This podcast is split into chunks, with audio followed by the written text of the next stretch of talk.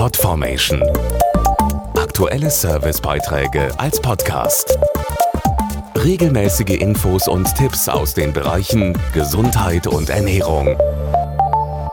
Für die meisten Menschen ist das Augenlicht das wichtigste Sinnesorgan. Allerdings kann das Sehvermögen durch chronische Augenerkrankungen bedroht sein, die viele Betroffene erst relativ spät bemerken. Ein Beispiel ist Retinitis pigmentosa, eine erbliche Netzhauterkrankung, die in Deutschland etwa 40.000 Menschen betrifft. Über die Hintergründe informiert uns Professor Ulrich Kellner, Facharzt für Augenheilkunde. Hallo, Herr Professor Kellner, ich grüße Sie. Hallo, ich grüße Sie auch. Herr Professor Kellner, was ist eine Retinitis pigmentosa? Retinitis pigmentosa ist die Bezeichnung für eine Gruppe von vererbbaren Netzhauterkrankungen, die zu einer Einschränkung der Sehkraft bis hin zu einem vollständigen Verlust des Sehvermögens führen können.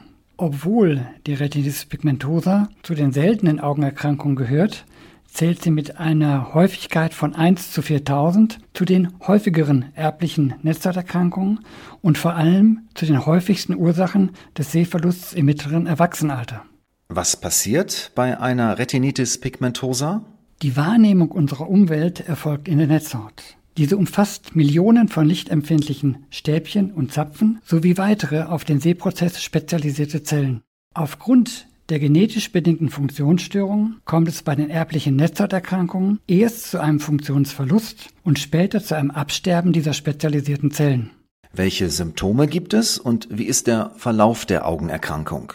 Erste Symptome zeigen sich meist vor dem 30. Lebensjahr, oftmals schon in der Kindheit. Allerdings gibt es auch später auftretende Fälle bis hin zum 50. oder 60. Lebensjahr. Vom Auftreten der ersten Symptome bis zur vollständigen Entfaltung der Erkrankung dauert es meist mehrere Jahrzehnte. Frühsymptome sind eine Nachtblindheit, gefolgt von Einschränkungen des Gesichtsfeldes und später ein Verlust der Sehschärfe bis hin zur völligen Erblindung.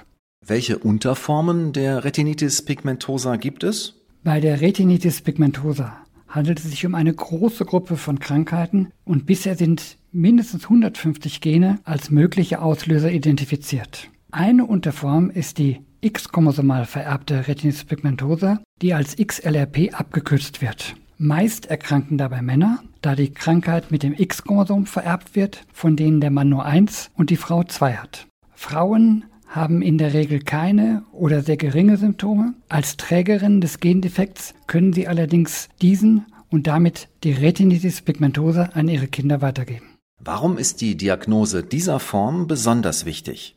Die X-chromosomale Retinitis pigmentosa wird meist schon vor dem zehnten Lebensjahr symptomatisch und schreitet relativ schnell voran. Die lichtempfindlichen Zellen werden im Verlauf langsam zerstört. Dies führt zu der Nachtblindheit und der Einschränkung des Gesichtsfeldes. Darüber hinaus auch zu einem Verlust der zentralen Sehschärfe, häufig vor dem 40. Lebensjahr. Welche Rolle spielt ein Gentest bei der Diagnose? Die augenärztliche Untersuchung und bildgebende Diagnostik lässt die Diagnose in der Regel sicherstellen. Jedoch können die verschiedenen Formen nicht differenziert werden. Deswegen und zur Abgrenzung anderer erblicher Netzhauterkrankungen ist der Gentest für die genaue und präzise Diagnose wichtig. Die Retinitis pigmentosa ist bisher nicht heilbar. Warum ist ein Gentest trotzdem wichtig? Nur ein Gentest ermöglicht eine exakte Diagnose der Retinitis pigmentosa und die Klärung daraus entstehender möglicher Behandlungsoptionen. Es gibt aktuell nur eingeschränkte Therapiemöglichkeiten und eine Heilung ist nicht möglich. Allerdings wird sehr intensiv geforscht und die Gentherapie ist für die zukünftige Behandlung ein wesentlicher Ansatz.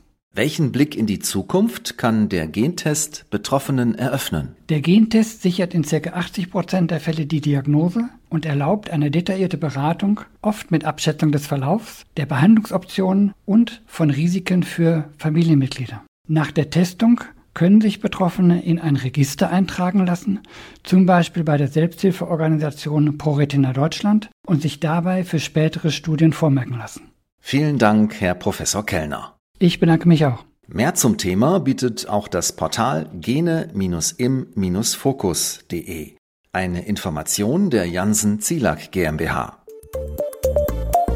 Podformation.de Aktuelle Servicebeiträge als Podcast.